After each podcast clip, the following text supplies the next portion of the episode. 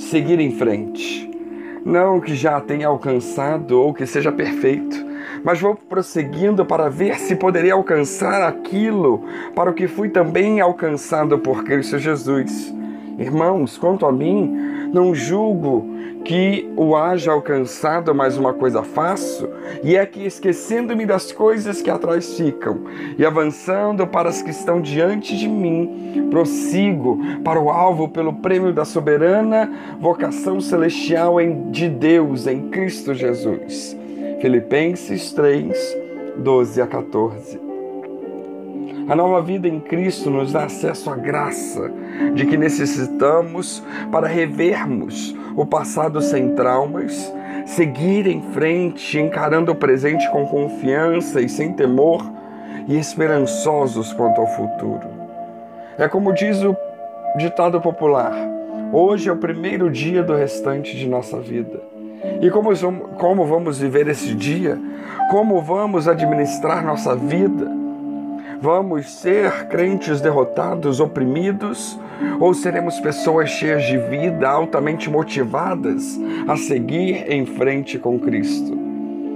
Vamos refletir de forma sucinta cinco sugestões que pode muito nos ajudar para gozarmos a vida abundante oferecida por Cristo.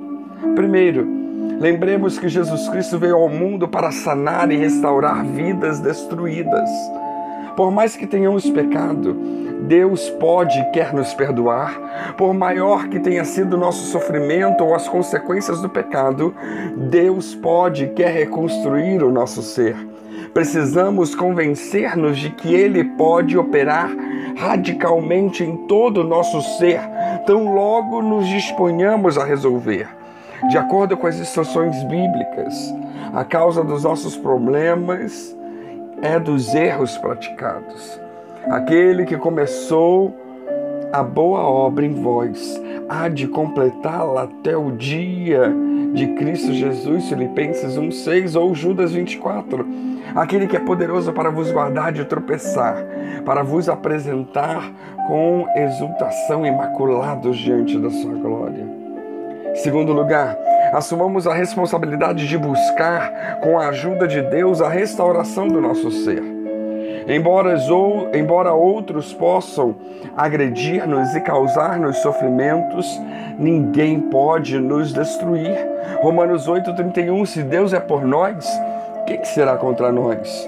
É possível que os nossos problemas que enfrentamos hoje tenham sido causados por outros mas precisamos solucionar tais questões com a ajuda de Deus e continuar vivendo sem deixar que eles nos abalem, afetando também a nossa vida espiritual. Devemos lembrar de tomarmos que ao tomarmos decisões erradas, sofremos as consequências delas. Quando tomamos deliberações erradas, causamos sofrimentos a outros também. Outros tomam certas deliberações que podem ser de ordem moral ou apenas decisões errôneas. E nós, às vezes, sofremos essas consequências. Todos nós sofremos por razões inexplicadas. A vida é assim e ela tem que ser assim e sempre será, até que os reinos deste mundo se tornem do Senhor e do seu Cristo.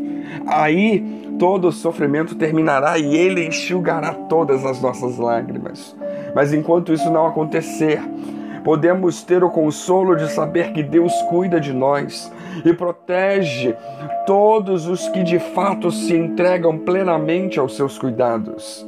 Embora nos sobrevenham males, Deus pode operar reviravoltas na situação, fazendo com que tais males cooperem para o nosso bem, não é isso que Paulo diz em Romanos 8, 28? Outro fato reconfortante é saber que o nosso Senhor Jesus Cristo também sofreu por nós. Isaías 53 nos diz: era desprezado e o mais rejeitado entre os homens, homem de dores e que sabe o que é padecer.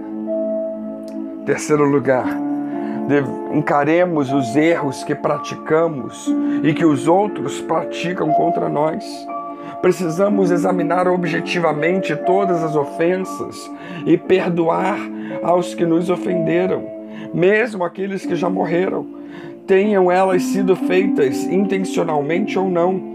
Se nós vivermos a magoar as pessoas, precisamos confessar o erro e pedir-lhes perdão também. Embora isso implique em nos humilhar, essa é a solução. Foi o que Jesus nos ensinou. Antes, sede uns para com os outros benignos, compassivos, perdoando-vos uns aos outros, como também Deus em Cristo vos perdoou. Efésios 4:32. Ou Tiago 5,16: Confessai, pois, os vossos pecados uns aos outros e orai uns pelos outros, para ser curados. Quarto, recusemo-nos a viver ou a remoer as mágoas sofridas.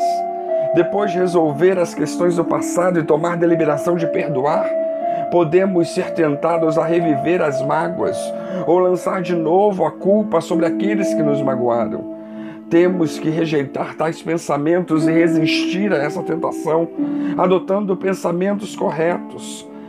Quando deixamos o perdão brotar em nosso coração, a hostilidade dá lugar ao amor, a ansiedade à fé, a mágoa à compreensão, e assim somos libertos do falar e do agir e de pensamentos destrutivos. Filipenses 4:7 E a paz de Deus, que excede todo entendimento, guardará os vossos corações e as vossas mentes em Cristo Jesus. E quinto lugar, retomemos qualquer espaço da nossa vida que tenha sido cedido ao diabo com a nossa conduta. Irai-vos e não pequeis, não se ponha o sol sobre a vossa ira, nem deis lugar ao diabo. É o conselho de Paulo aos Efésios, no capítulo 4, versículos 26 e 27. É possível que talvez haja necessidade de fazer em voz alta a seguinte declaração: Em nome de Jesus, retomamos o espaço que demos ao diabo, amarro, amarramos a Satanás e ordenamos aos espíritos malignos que saiam. Precisamos vigiar e recuperar qualquer espaço que nós cedemos. Tiago 4,7 nos diz: Sujeitai-vos, portanto, a Deus, resisti ao diabo e ele fugirá de vós. Com isso, podemos concluir que o processo é simples e já passou pelo teste do tempo, mas nem sempre é fácil. Precisamos ter fé e coragem para nos colocar em prática, para colocar tudo isso em prática em nossas vidas.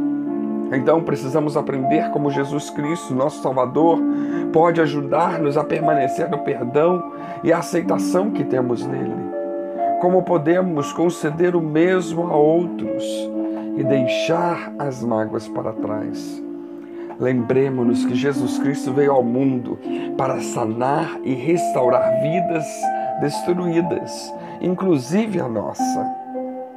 Que Deus nos abençoe.